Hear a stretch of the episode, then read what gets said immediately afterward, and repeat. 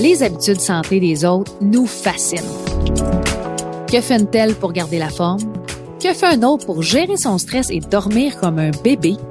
On s'empresse de sauter sur de nouvelles recettes miracles sans trop vraiment comprendre ce qui nous rend vulnérables aux rumeurs et à la confusion. Togo le balado est là, justement pour vous aider à faire des choix éclairés qui vous permettront de trouver et découvrir des habitudes santé que vous aimerez. On a demandé à des gens ce qu'ils pensaient des tendances santé les plus en vogue et on fait peut-être bien d'en parler avec un expert. Aujourd'hui, les étirements. Les gens disent de plus en plus que ça devrait être après le sport et non avant. Moi, j'ai un seul conseil à te donner. Si tu veux pas être courbaturé après ton entraînement, ben étire-toi. Moi, je pense que Jean-Claude Van Damme a clairement démontré les vertus de l'étirement. Ben moi, je suis vraiment flexible, donc j'ai pas besoin de m'étirer. Ça me vient naturellement. Les étirements, c'est avant ou après l'entraînement? Je me rappelle jamais. Ça vient que c'est mêlant pour vrai. Les étirements, c'est vraiment important avant de s'entraîner pour prévenir les blessures.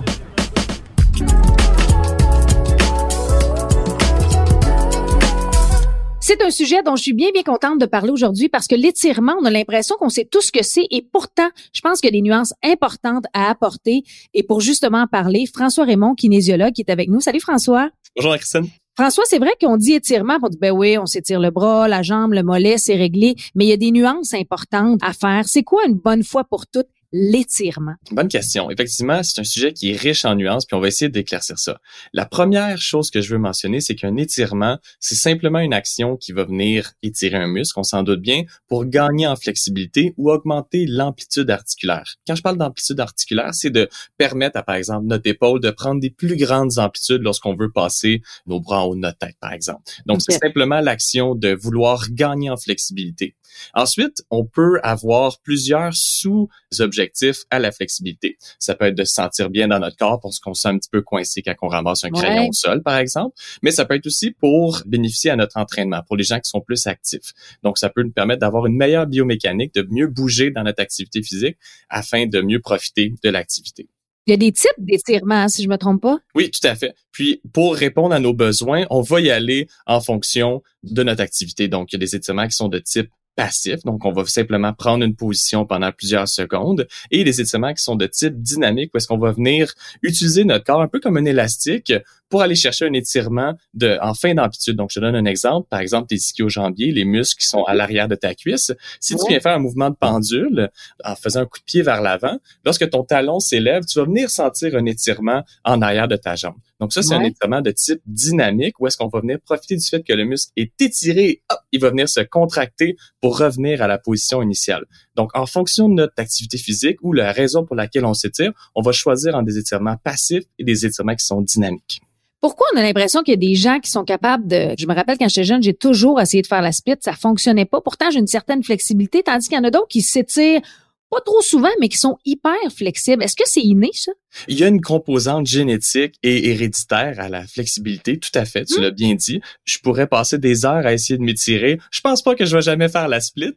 Par contre, il y a des gens qui sont capables de prendre des amplitudes très, très grandes et c'est tant mieux pour eux. L'important, c'est de comprendre pourquoi on fait les choses et pourquoi on a besoin de s'étirer ou pas. Donc, dans le cas d'une personne qui est très, très flexible, peut-être que cette personne aurait plus d'intérêt à passer du temps sur la stabilisation articulaire ou le de la force pour mieux complémenter son profil d'activité physique, on va dire.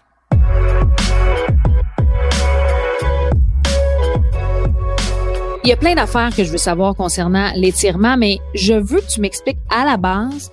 On a souvent tendance à confondre étirement et échauffement.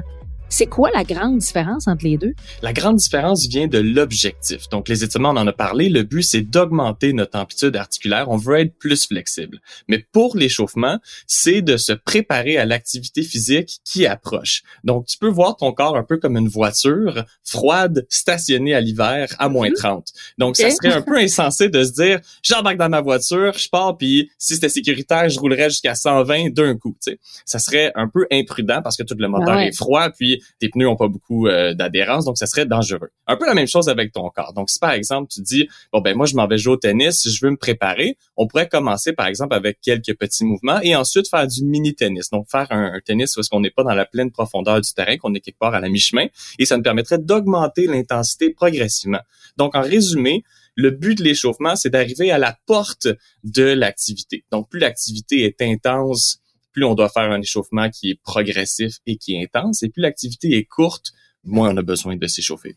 Donc, si je comprends bien, et dis-moi si je me trompe, mais c'est donc mieux de s'étirer avant l'exercice qu'après? Ou ça dépend encore là du sport que tu vas faire? Ouais, ça dépend vraiment. Donc, il y a des moments où est-ce qu'on voudrait s'étirer avant un sport, puis il y a des moments où est-ce que je le recommanderais pas. Ah ouais, OK. Commençons avec les moments où est-ce qu'on voudrait s'étirer. Pour les moments où est-ce qu'on voudrait s'étirer, c'est lorsque l'activité qu'on a besoin de faire nécessite des grandes amplitudes. Je pense à un golfeur, par exemple, qui veut faire un swing de golf, le classique. Mm-hmm. Ça demande d'aller chercher une amplitude et une vitesse qui est quand même assez importante. Donc, on veut être en mesure de se préparer à l'activité. Au contraire, il y a des activités comme le vélo. Le vélo demande pas des grandes amplitudes et on peut progresser l'intensité relativement bien. Donc, je ferai pas d'étirement avant le vélo, mais je m'assurerai que les premières minutes du vélo, on fasse un échauffement. Donc, on augmente graduellement l'intensité et on se prépare à notre sortie qui est en cours. Tandis que la course à pied, on pourrait faire quelques exercices préparatoires. Je ferai pas d'étirement, mais je m'assurerai d'avoir un échauffement de qualité qui réplique certains des mouvements de la course à pied. On prépare nos structures à absorber le poids de notre corps sur plusieurs, plusieurs centaines de répétitions. Donc, on veut préparer nos structures, mais pas via des hmm. étirements, plus via un échauffement. Mais c'est drôle parce que j'ai souvent fait des entraînements, puis on s'étirait à la fin, puis on disait que c'est un moyen de retour au calme en même temps. C'est vrai ça aussi? Ben, c'est vrai que de s'étirer diminue l'intensité de l'exercice. On pense au fait que, par exemple, on a couru en montagne, là, si d'un coup on s'assoit au sol puis on s'étire, c'est sûr que effectivement l'intensité est vraiment plus faible. Donc ça, c'est une bonne manière de faire un retour au calme. Mais il y a un mais.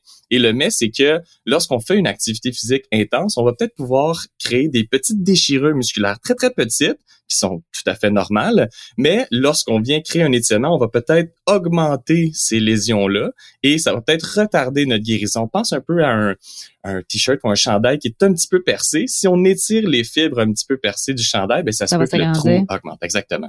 Donc, c'est le même principe. Donc, en travaillant notre flexibilité avec des étirements, on diminue notre risque de blessure? Pas vraiment. Donc, je fais une boucle pour te dire, si on vient de faire une activité physique, parce qu'on n'a pas créé trop de traumatisme, on sait qu'on sera pas raqué, comme on dit, mm-hmm. on peut faire des étirements après parce qu'on sait que les muscles sont thermoréactifs. Donc, ils réagissent à la chaleur. Lorsque le muscle est chaud, il va mieux répondre à un étirement. Par contre, si on fait des étirements simplement dans le but de réduire nos blessures, on sait que ça, ça ne fonctionne pas. Ça a été montré par la science assez clairement que les gens qui s'étirent plus n'ont pas nécessairement un moins grand risque de blessure. Les blessures se produisent surtout lorsque on fait une activité physique pour laquelle le corps n'était pas préparé ou lorsqu'on a des problèmes un peu de coordination inter et intramusculaire. Ça va un petit peu dans les détails, mais c'est au fond lorsqu'on n'est pas prêt à l'activité qu'on a plus de chances de se blesser.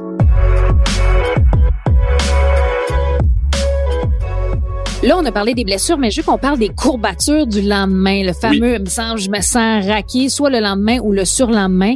Est-ce que c'est tiré avant ou après, là, selon l'exercice? Ça diminue justement les risques d'avoir mal le lendemain? J'ai souvent entendu ça. J'aimerais beaucoup dire que oui, mais malheureusement, c'est pas le cas. Ah Donc, si on veut réduire les courbatures, faut simplement faire des activités pour lesquelles on est prêt. Donc, la surcharge progressive, c'est un concept très important en entraînement. C'est de simplement se dire qu'on commence avec un travail pour lequel on est prêt et on augmente petit à petit l'intensité ou la durée de l'exercice. Et de cette manière-là, le corps va produire moins de courbatures.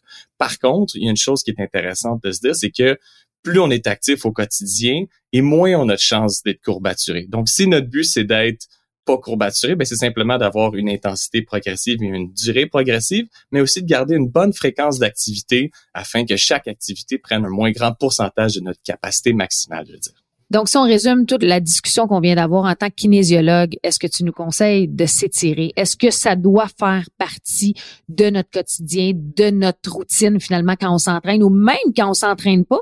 Si on sent limité dans nos mouvements, si on sent qu'on est un petit peu serré dans notre corps, on va dire, là, mm-hmm. je propose de s'étirer pour se sentir mieux dans notre peau. Si on n'a pas de limitation, si on n'est pas limité dans nos activités physiques, je pense pas que l'étirement est une composante crucial et capital de l'entraînement. Je pense qu'il y a des éléments qui sont plus importants à travailler pour notre santé générale.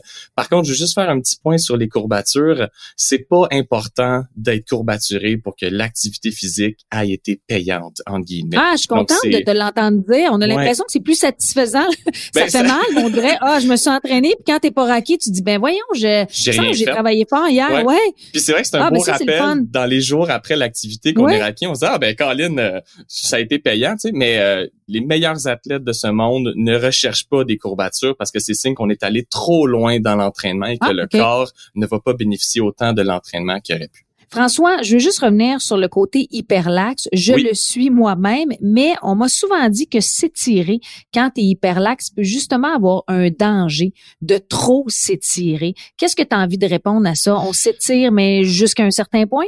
On essaie de respecter les signaux de notre corps. Donc souvent, un étirement va être fait pour aller chercher un niveau d'intensité d'environ 3 à 4 sur 10. Donc je dirais 1 sur 10, t'es couché sur la plage avec euh, un petit drink à la main, puis 10 sur 10, c'est as l'impression que ton muscle va arracher. Donc on n'est pas très élevé dans cette échelle-là, on est relativement bas. 3 à 4 sur 10, on sent une petite tension, mais c'est tolérable. Donc si on est hyper lax et qu'on va très très loin dans les amplitudes et que ça demande une très très grande amplitude pour atteindre ce 3 à 4 là sur 10, mais peut-être que c'est un danger peut-être que c'est là qu'on va revenir vers des exercices qui sont plus de ce type stabilité, par exemple avec des élastiques des exercices qui sont surtout pour le, tout le travail abdominal afin de garder les structures au bon endroit. Et ça, ça va peut-être réduire notre risque de blessure. Si on combine une bonne qualité de mouvement, une bonne biomécanique, avec des articulations qui sont au bon endroit, qui produisent les contractions nécessaires, on devrait pas se blesser, tout simplement.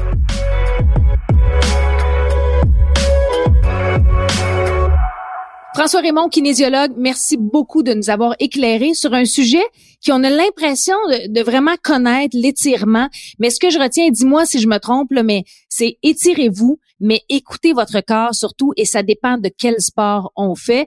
Et l'autre chose que je retiens qui me rassure, c'est que si on n'est pas raqué le lendemain de notre entraînement, ça veut pas dire qu'on n'a pas travaillé. C'est bien ça? C'est un bon résumé? Oui, tu as bien fait tes devoirs. François, merci beaucoup d'avoir été avec nous. Puis à une prochaine, bien sûr. Et je vous invite aussi à un prochain épisode pour continuer à s'attaquer à d'autres rumeurs sur certaines tendances santé avec un expert. Et si vous avez aimé cet épisode, abonnez-vous bien sûr à Togo, le balado pour ne rien manquer via le site web montogo.ca Apple Podcast, Google Podcast, Spotify ou encore sur Cube Radio. Et merci à vous, oui, d'être là, de nous avoir écoutés et d'avoir été au rendez-vous. J'espère que vous en aurez appris autant que moi sur l'étirement. Ce balado est une présentation de montougo.ca, des habitudes santé que vous aimerez. À bientôt tout le monde!